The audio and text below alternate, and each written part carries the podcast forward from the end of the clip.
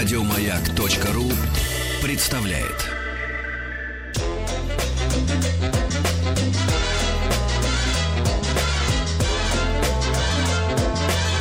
Толковый словарь Петрова Шишкина.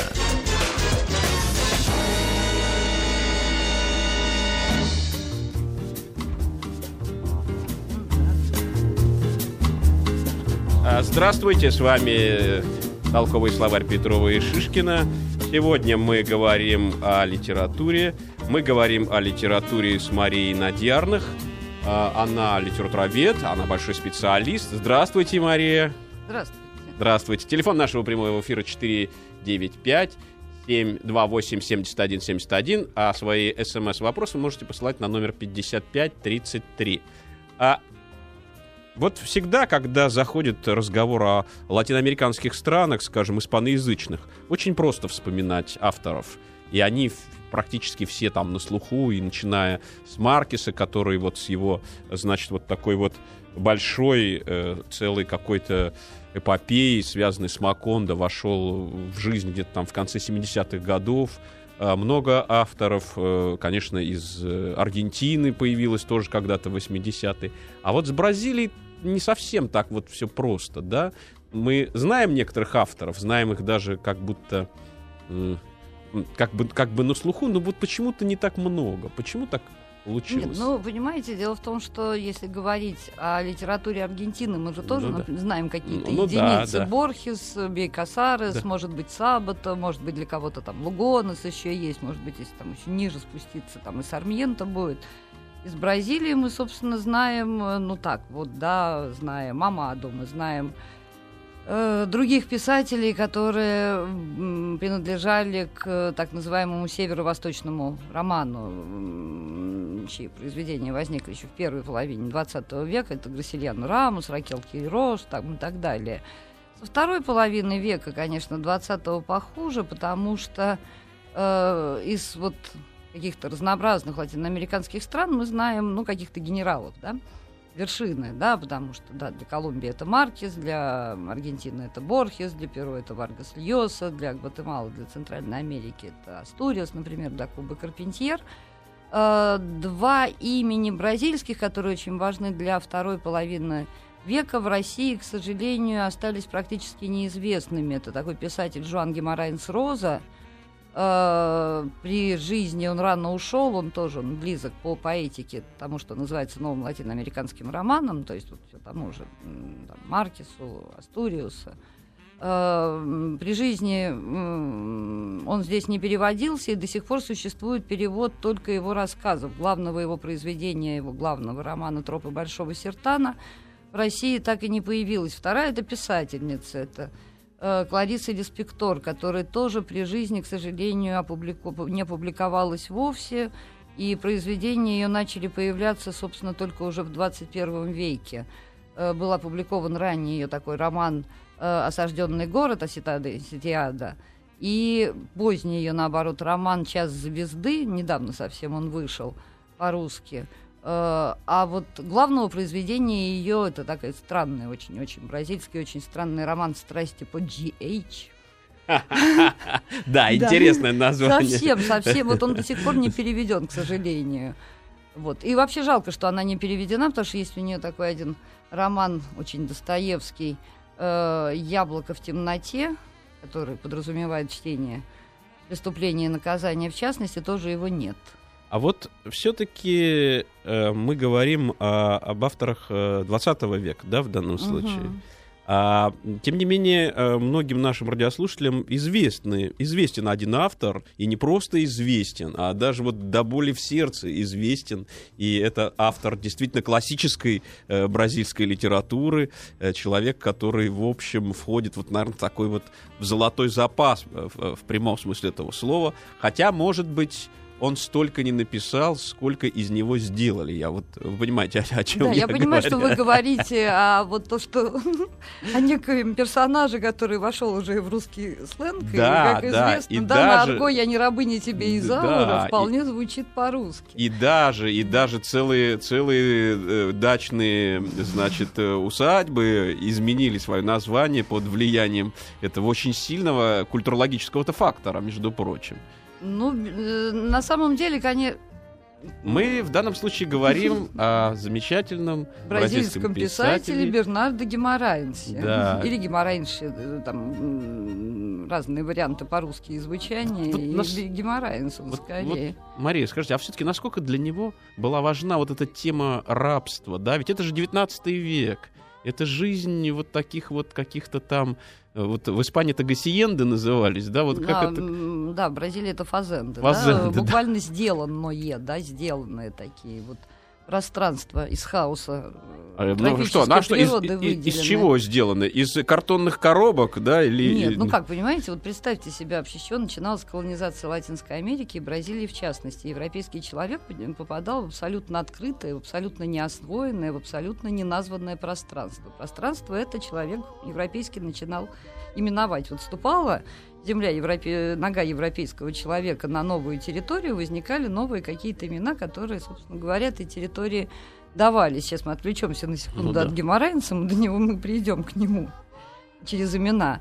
И, собственно, бразильская литература, этот текст, кстати, переведен на русский язык, она началась вот э, так считается, да, с того момента, когда португальцы, когда Педро Алварес Кабрал э, прибыл на э, вот эту вот территорию Нового Света. И, соответственно, было составлено первое письмо, э, письмо Перу Васа де Камини о обретении новой земли. Земля, землю эту, э, ну, наверное, уже говорила здесь вокруг ваших бразильских встреч. Э, Сначала назвали землей Святого Креста, Терра да Санта Круш. А, а потом на этой земле Святого Креста обнаружилась очень ценная древесина.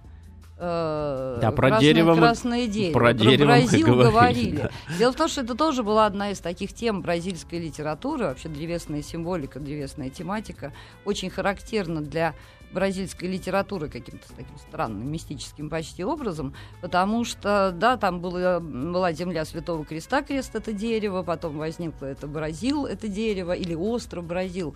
Но так или иначе, там в 16-17 даже веках бесконечно обсуждалось вот в каких-то таких первых памятниках бразильской литературы, а что, собственно говоря, эти два имени, вот было так хорошо Святой Крест, а потом возникло это какое-то странное дерево с каким-то странным названием, неизвестно, куда вообще эта страна пойдет, вроде должна была к Богу идти, а с этим вот Бразилом неизвестно, куда двинется. Вот. Э, Тема рабства, ну и, соответственно, вот начинают завозиться рабы.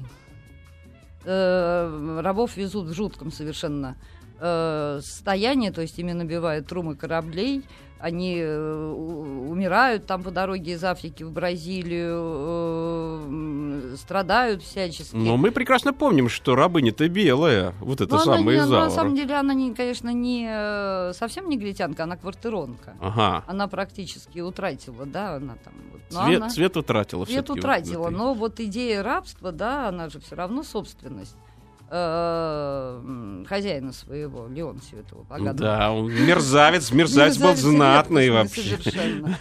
Э, Вот. Э, И для Бернарда Геморрайнс это один из писателей, которые принадлежат к так называемому второму поколению бразильских романтиков. Э, Они действительно в- для второго поколения аболиционизм это один, э, одна из таких ведущих идей. Что Так же, как в борьба- Америке. Так, Так же, же, как в Америке. Я не знаю, так же или не так же, да, насколько там все-таки... Там Джон Браун, у- Понимаете, Торро, там вот вот такие были Когда мы говорим о Бразилии э, и вообще о тех регионах Латинской Америки, где были и черные рабы, и было рабство, всегда нужно иметь в виду, что процесс метисации, смешения, он Мгм. был э, гораздо э, более развит, чем в Соединенных Штатах. То есть Собственно, квартиронка, она появилась потому, что вот где-то когда-то до рабыни Изауры уже один из хозяев вступил в связь со своей какой-то предыдущей Рабыней? рабыней, да. Вот. Э, и, собственно говоря, вот опять-таки вопрос о литературе, не литературе. Э, в 20 веке один из таких и писателей, и антропологов замечательных бразильских, и социологов, Жилберто Фрейри, он как раз говорил о том, что бразильский социум строился на постоянном взаимодействии, дополнительности противостоянии господского дома и барака для рабов. Вот, собственно, один, одну из первых картин взаимодействия господского дома и барака для рабов создает Бернардо Геморрай. Но это классический взгляд, наверное, на то, как должен э, выглядеть вот такой вот литературный процесс. Но у нас есть свой параллельный процесс, связанный с португальским языком, который нам преподает Дмитрий Петров. Толковый словарь. Чтобы поздороваться на португальском языке – в бразильской версии этого языка. Утром мы говорим следующее. Bom dia. Bom dia.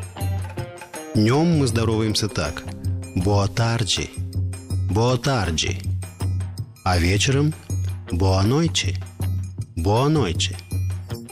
В любое время суток мы можем сказать «Привет», «Ола», «Ола» или попрощаться «Чао», «Чао».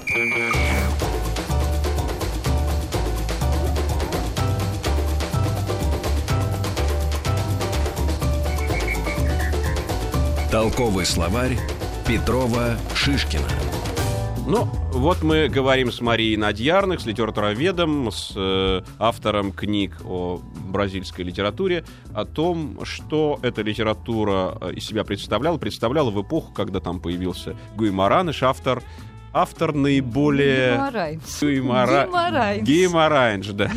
Геморрайнс. Ну вот мне сложно, это, это язык непростой вот в этом, в этом смысле. Тут надо еще развиваться. Вот, э, автор знаменитого, в общем, в России произведения под названием «Рабыня Изаура».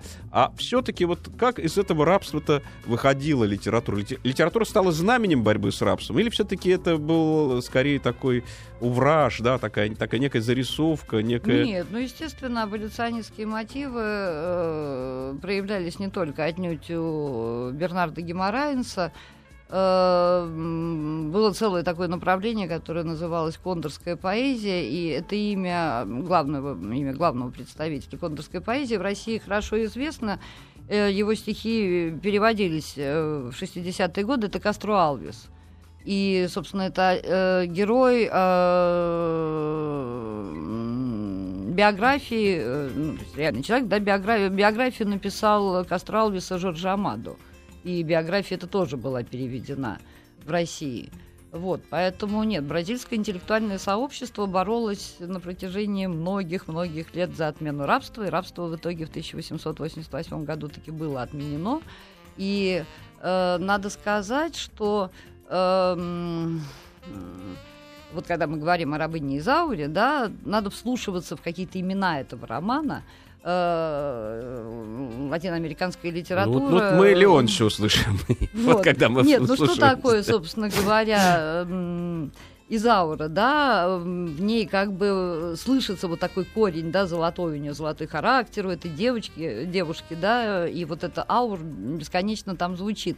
И э, вот этот вот закон об отмене э, рабства, он так и был назван, назван золотым законом. Ну, Мария, ну вы, вы помните, ведь в принципе вот в том в сериале, в сериале героиня изображается просто как виктимный тип, да? Она бесконечная жертва всех вот этих козней Леонтьева, который там постоянно изощряется, чтобы ей еще такое вот максимально мерзкое устроить. Но она же ощущает себя рабыней. Да, это вот тут, И тут вот не надо поспоришь. сказать, что э, латиноамериканский социум, то он все-таки бразильский, в том числе он социум мачистский, а тут вот как бы... И, а вот мачистский, да? Мачистский вот, все-таки, конечно, с одной стороны. Интересно, да. Тут вот гендерное напряжение, с другой стороны социальное напряжение, все очень правильно показано. Она потом, и когда вот... И южный темперамент, и да? южный темперамент имеет место быть, и потом, когда, то есть, даже дело не в только в сериале, а в книжке это тоже все достаточно проявлено, когда возникает любовь с Алваро, и развивается эта любовь, и когда вот узнается, что она рабыня, там же она постоянно принадлежит такой вот как бы это сказать, стоит на позиции униженной, оскорбленной, э, там, я не знаю, жертвы, что ли. Жертвенная тема там тоже вся прописана. Надо сказать, что Бернардо Гимаранец был первым бразильским литератором, который употребил слово реализм. Мгм. А, вообще, как бы нужно, наверное, ассоциировать это имя, которое стало известно на фоне сериала. Дело в том, что первый э, раз это имя возникло в таком очень хорошем сборнике э, переводов бразильских рассказов и новелл под небом Южного Креста. Э, Там был напечатан один такой фольклорно-готический рассказ Бернарда Гимаранеса «Пляска костей». Это мистика какая-то. Ну, она не мистика, она просто такой бразильский фольклор о том, как где-то там около дороги был зарыт некто, который являлся в виде костей, позвякивающий путником и так далее.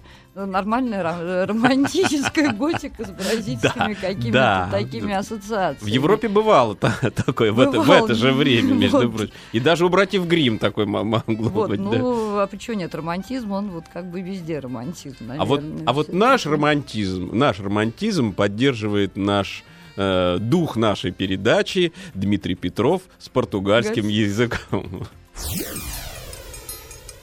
Толковый словарь. Чтобы спросить по-португальски «как дела?», мы говорим следующее. Como vai? Como vai? Como vai? А отвечаем на это, разумеется, хорошо. Bem. Bem. Или очень хорошо. Muito bem. Muito bem.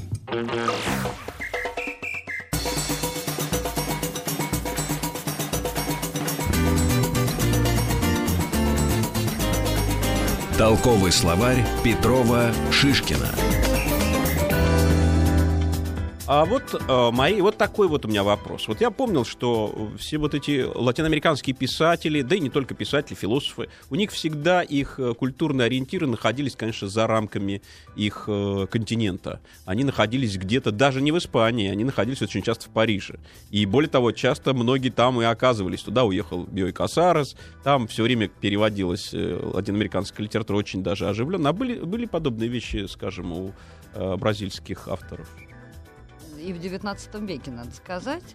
Э, Большинство бразильских романтиков э, училось, э, бывало, училось в Европе и в Париже в том числе. И ориентиры бразильского, у бразильского романтизма масса европейских ориентиров. Э, Это и русаизм, и Шатабриан, и Вальтер Скотт для вот таких каких-то исторических романов. Э, Мало немцев, да, вот скорее это Гюго, естественно, один из таких вот просто главных ориентиров.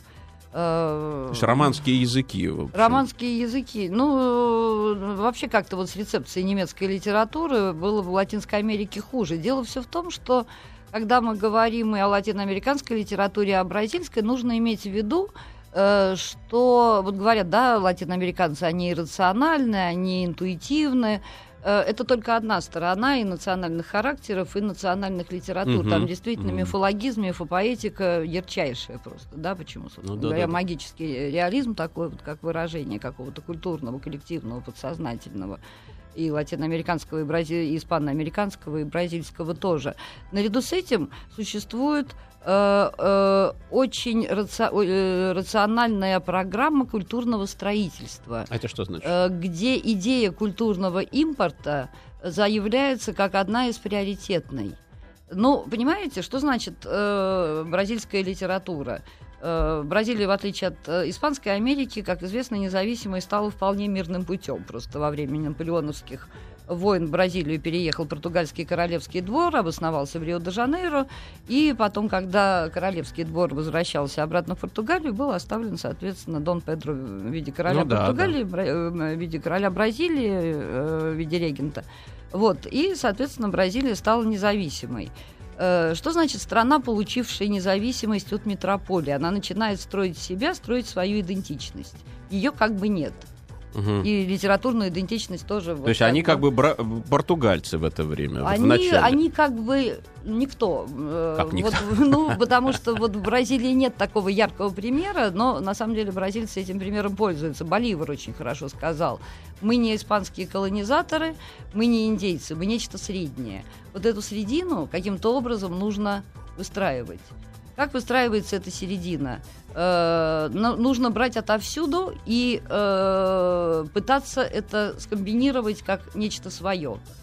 Нужно брать что-то от индейских легенд, как писал э, бразильский романтик Эленкар, тоже он переведен mm-hmm. э, на русском языке, два романа его э, есть. Э, нужно что-то брать из португальской литературы, можно брать из Англии, Франции, потом во второй половине века бразильцы как раз начинают э, на философском уровне заниматься очень серьезно, с одной стороны, позитивизмом, с другой стороны, немецкой классической философией. Но ну, э, мы буквально вернемся через несколько минут после выпуска новостей. Не переключайтесь.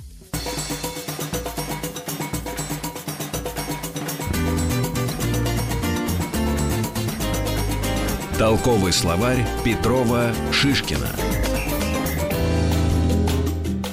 Э, мы снова с вами. Мы говорим сегодня о бразильской литературе. Мы говорим об этой литературе с Марией Надьярных, старшим научным сотрудником Института мировой литературы Российской Академии Наук. Телефон прямого эфира 495-728-7171.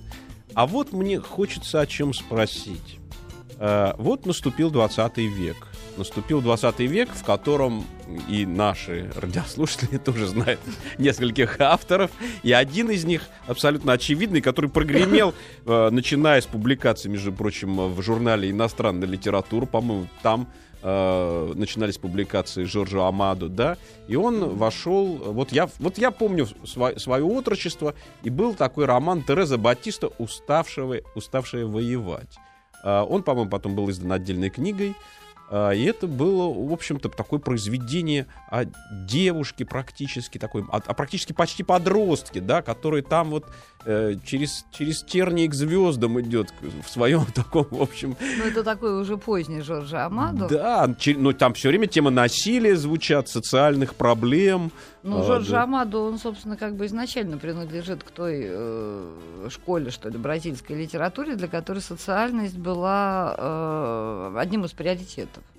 Да, это школа северо-восточного романа, и, собственно, вот я уже говорила, что авторы э, этой школы как раз в России хорошо известны. Это Жозе Линсдурего, Грасильяно Рамус, Ракел Декирос и вот, соответственно... Он главный. Жор, он главный. Жоржа Амадо. Ну, он просто самый известный в России, скажем так, из них. Из всех говорить о том, кто из них главный, а кто не главный, для бразильской литературы вопрос очень сложный.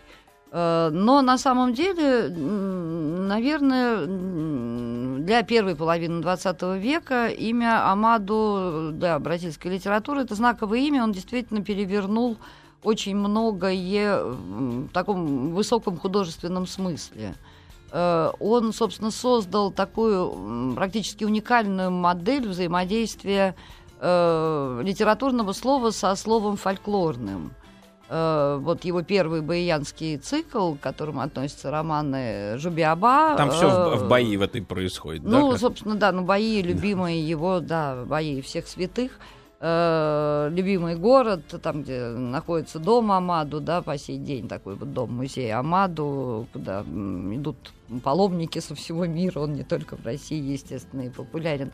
Вот, это такой вот, он показал какого-то такого нового человека бразильского, вот мы поскольку сегодня начали, mm-hmm. у нас все вокруг негров сегодня, э, он показал, насколько э, важен для человека бразильского афро-бразильский фольклор да, вот у него каждый его герой, всех вот этих вот первых его романов, там, он такой там все время двойной. такая интонация всегда да. из рассказчика. Да, фольклорная интонация беседу. вводится такая, вот, вот причем так же, вот характерная. Так же, как да. и в еще одном произведении Джорджа Амаду, которое стало известно э, российским э, читателям сначала в виде все-таки кинопроизведения, которое называлось «Генералы песчаных карьер». А все-таки, по-моему, роман сначала был роман переведен. Сначала да, был. потому что «Капитаны песка», да, или «Капитаны песчаных карьеру, все-таки текст возник сразу. Вот, вот эта мелодия, которую тут у нас, у нас уже пели и на русском языке, да. между прочим. Нас генералами Песков зовут. Да, Там были да. как-то они сразу стали не, не, не капитанами, а генералами. Но, э, с другой стороны, может быть, оно с точки зрения э, э, с точки зрения языковой, как-то, может быть, или по поэтической, по крайней мере, было близко. А что такие капитаны? Капитаны те, кто плавает по пескам, наверное? Ну, они просто, это же шайка подростков, да, да. такая вот, которая э, совершает свой выбор жизни, да, такой вот, э, вот эти первые романы Амаду, они строятся по такой вот, э, на филологическом языке говоря, по такой модели романа воспитания и всегда подразумевают какой-то ритуал, инициацию угу. такую, да, угу. естественно, вот эта ритуальность есть и в «Капитанах э, Песка», э, там вот, э, если так вот вглядываться в фигуры этих героев, они тоже являются собой такую странную мифопоэтическую личность, за современностью да, каждого из этих героев э, скрывается некий такой вот архетип, так вот такой вот этот герой Педро Пуля, да, такой один вот, главных вот, героев. Вот скажите, Маш, ну, а вот все-таки Жоржа Амаду, да и многие те же самые авторы, о которых вы говорили, они же жили в эпоху, между прочим, э, диктаторского режима, да?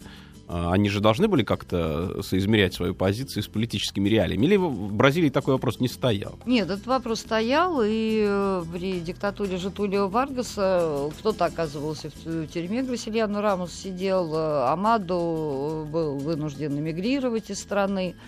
Э, ну и, собственно говоря, когда в 1964 году в Бразилию пришла новая диктатура, да, Житулио Варгас в начале, это была такая жестокая диктатура, потом она становилась мягче, мягче, мягче. Опять-таки, очень многие бразильские интеллектуалы и писатели вынуждены были и уезжать, и преследования были, естественно, и тюрьмы были, и так угу. далее. Но э, вот все-таки генезис, конечно, определенный происходил в этом литературном процессе, потому что однажды эта литература э, родила человека, который прославился теперь же на, на всех континентах, кто с ним только не общается и Но что с ним только не, обсу... человек, не обсуждают. Его, кстати говоря, тоже местами преследовали. Преследовали. Вы, вы даже еще и преследовали. Но это, наверное, в рекламных целях его преследовали. Нет, его преследовали отнюдь не в рекламных целях, потому что он тоже принадлежал к такому, по молодости Паулу Коэльо. Мы говорим о По... Пауло Коэльо, да, знаменитейшем а вот властителе Думы из Бразилии. У нас какая-то бразильская литература сегодня получилась вот совсем не бразильская, а, а такая бразильская... Запопсованная, вы хотите Запопсованная, конечно, совершенно, потому что есть другая бразильская литература, вот я все-таки надеюсь, что когда-нибудь э, русскоязычный читатель начнет и с ней знакомиться. А, да, но вот э, есть, помимо русскоязычного читателя, есть русскоязычное издательство, которое считает, что вот Паула Коэльо это вот как раз вот то... Ну, на нем можно, да, делать вот как бы деньги собирать. Потом у него же есть эпигоны, да, как я понимаю, эпигоны его творчества еще, которые еще выдают нек- некие такие, в общем, почти фейковые какие-то произведения. Поэтому очень удобная фигура. А, с, с, и, и даже и даже такой претендент на какую-то вот тонкую философскую подоплеку своих произведений. Ну, у него не то, что философская подоплека, а у него такая вот подоплека технизированного, я бы сказала, механизированного нью-эйджа, да, потому что некоторые истории вообще пересказывают э, дервиш, дервишские сказки напрямую. Причем. Да, естественно. То есть там, с одной стороны, вроде как и Борхес чуть-чуть пересказывается, и там, я не знаю, Карл Густав Юнг э, активно, да, он оперирует, да, архетипикой юнговской и какие-то там, ну, я не знаю, омассовленные авангардные модели используются. Но так или иначе, его тоже, он же вот в молодости принадлежал к таким э, полубунтарским, полурокерским кругам, и все-таки э, и э, сумасшедший дом его запихивали, даже и так, вроде даже как, так и вроде доходил. как в тюрьме он сидел. Тут вопрос-то в том, что Э, ну, массовая литература, она тоже бывает разная, потому что понятно, что, да, какие-то модели, э, особенно к концу 20 века, высокой литературы, высокой философии, там, высокой психологии, антропологии тиражируются, тиражируются, тиражируются. Э, Все-таки есть там одно такое не очень, как бы сказать-то, э, доброе, исто, добрый исток, что ли, в э, генезисе Каэльо, он э, был связан не только с рок-культурой, но и с такой вот культурой, близкой к, к кругам Кроули, mm-hmm. да, известного. Oh. Да, да, вот, то есть это все-таки такая мистика, ну, ведущая не к добру, Но это в так. 60-е годы, по-моему, начался по- по- повторный интерес к этому, да, и да, потом да, он да, там... да, да, вот. Да. То есть он вообще в какой-то момент говорил о том, что он типа аватара Кроули, вот Кроули. Ну вот, э, сейчас появился вот, Коэльо. вот Коули, э, э, Кроу- Коэлья, аватара Кроу- Кроули, да? Да. А вот э, Дмитрий Петров, он аватара бесконечного полиглота. И сейчас мы услышим вот э, еще один, еще один урок португальского языка. Толковый словарь. Как спросить по-португальски? Как вас зовут? Como se chama você? Como se chama você? Представляетесь вы таким образом? Eu me chamo. После чего называете свое имя? Me chamo. За этим следует имя. И, разумеется, вы должны знать, как сказать «очень приятно». Ведь нам всегда приятно познакомиться с хорошим человеком. Muito prazer. Очень приятно. Muito prazer.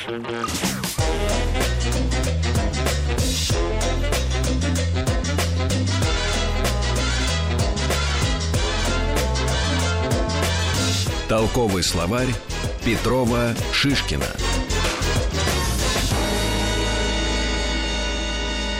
Мы говорим с Марией Надьярных о бразильской литературе. Мы говорим о литературе, кстати, Пауло Коэльо, который, в общем, как оказалось, был и бунтарем, а с другой стороны и даже и увлекался Кроули, и мотоциклистом был, и в тюрьме посидел, и в сумасшедшем доме побывал, и в конце концов написал э, кучу э, книжек, в которых все-таки есть вот эта тема популярной культуры, так скажем, да, которая, в общем, э, ну, по крайней мере, популярной в среде New Age.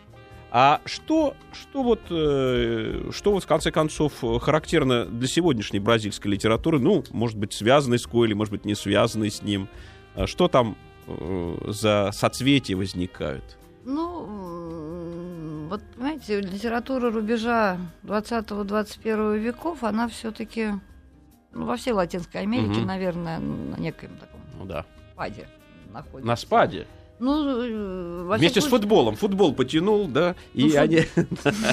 Вот интересная мысль, я не думала об этом, потому что в какой-то момент бразильский футбол очень активно как раз пестовался литературой, то есть модели бразильского э, футбола. Ну, Это, они- это се- серьезно, да? Это серьезно так, абсолютно. То есть э, это такая была и для литераторов проблема бразильского футбола, и для антропологов была проблема бразильского футбола. Я же говорю, Ну да. латиноамериканцы, они, импортируя что-то, начинают э, наращивать вокруг... э, Это, это так называют комплексный продукт. Комплексный продукт такой. да. Давайте мы лучше про литературу и футбол поговорим, действительно, потому что, ну и вообще про литературу и спорт такой, потому что вообще вопрос футбола, он был, вот, дискутировался абсолютно всеми литераторами на рубеже 19-20 веков, когда бразильцы вообще, в принципе, начинают э, играть э, в э, этот самый мячик, да, э, э, и э, вставал вопрос, можно ли играть, например, чернокожему населению или мулатам в этот футбол, потому что футбол был одним из элитар... э, одной из элитарных игр. А народу-то понравилось гонять э, какой-то так вот, шарик да. такой, да, из тряпок.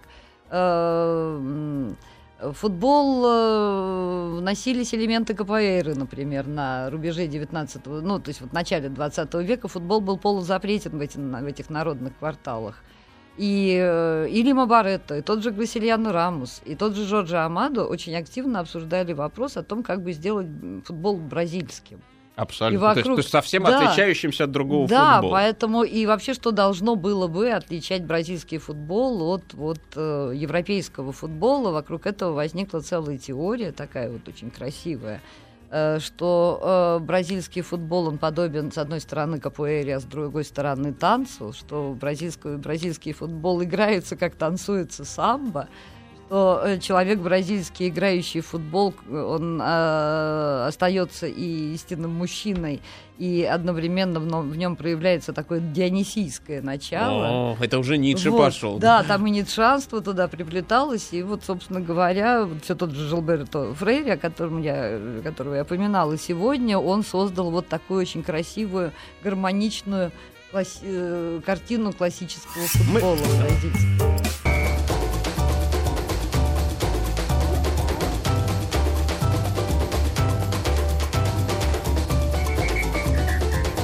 Толковый словарь Петрова Шишкина.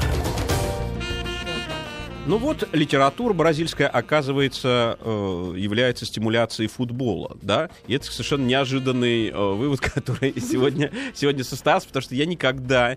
Ну, грубо говоря, я понял, что есть бразильская литература, есть бразильский футбол, но это были разные планеты, и на них действовали разные законы. Но оказалось, что эти планеты в какой-то момент сошлись, и с ними что-то такое, в общем, э, интересное произошло. Ну, вообще говоря, э, бразильская литература, она э, очень активно взаимодействует с самыми разными ра- сторонами бразильского социума. Мгм. Э, И вот как во всякой такой вот, э, там, не знаю, стране со строящейся, да, э, идентичностью, с очень активным... А, она еще не По- построена. погру- Ну, идентичность это процесс. Мгм. На- не только в Бразилии процесс, она и у нас, я надеюсь, тоже процесс все-таки. В разных странах она тоже процессуальная, идентичность меняется. Но так или иначе, вот как бы бразильская литература, она и э, нельзя сказать, что она находится на службе, да, Мгм. у социума, но в ней есть некая такая вот э, продуманная, осмысленная социальность. Э, может быть, вот еще один такой сюжет. Э, как известно, в Бразилии бесконечно переносили столицы. Ну да. Э, Но да, я знаю вот только да. один перенос. Перенос из Рио-де-Жанейро в Бразилию. ну, сначала э, это была Баия, вот там же Это город Баия был? Амаду, да, Да. потом это был э, Рио-де-Жанейро, а потом, соответственно, из Рио-де-Жанейро в центр страны, в Бразилию. Мгм. И вот перенос столицы тоже, как бы сказать, был, обладал своим литературным ореолом. То есть литераторы всячески еще до того, как столица была перенесена, э, тема э, города в центре страны была одним из бразильских мифов. И опять же, пустующее пространство в центре страны было одним из мифов бразильской литературы. Вот э, помянутый сегодня Мгм. романтик Аленкар, да, вот он Мгм. как раз вот так вот.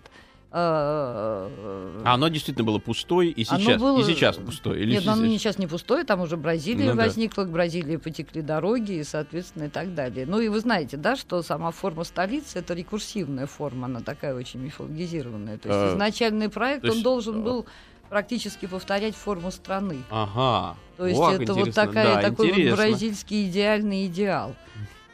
Вот. Э, Ну вот, наверное, может быть, мы все-таки помянем еще такого главного бразильского писателя второй половины 20 века, Геморрайнса Розу. Э, Может быть, все-таки так случится, что главный его роман таки будет переведен, вот э, «Тропы Большого Сертана». А русский читатель может вчитаться в рассказы его замечательного сборника Сагарана. Очень странное такое название, но слово сага, наверное, понятно. Мгм. Да, это некое такое вот эпическое произведение э, со скандинавскими корнями. А рана это такой корень, э, э, суффикс из э, языка тупи, из языка индейцев тупи, который обозначает нечто общее. Э, бразильская литература, наверное, строится как такое вот повествование о характере целого бразильской нации. Строится как сага, как такое повествование всегда Большое. думающее, большое и повествование, помнящее о своих фольклорных и своих каких-то устных корнях. Устность проявляется и у э, Геморрайнса, у Бернарда Геморрайнса, о котором мы сегодня говорили. Мгм. Устность проявляется у очень многих бразильских романтиков. Устность проявляется у Амадо, у Грасильяна Рамуса. Э, Устность проявляется и у Жана Геморрайнса Роза. Э, Герой бразильской литературы это всегда человек, находящийся на пути поиска.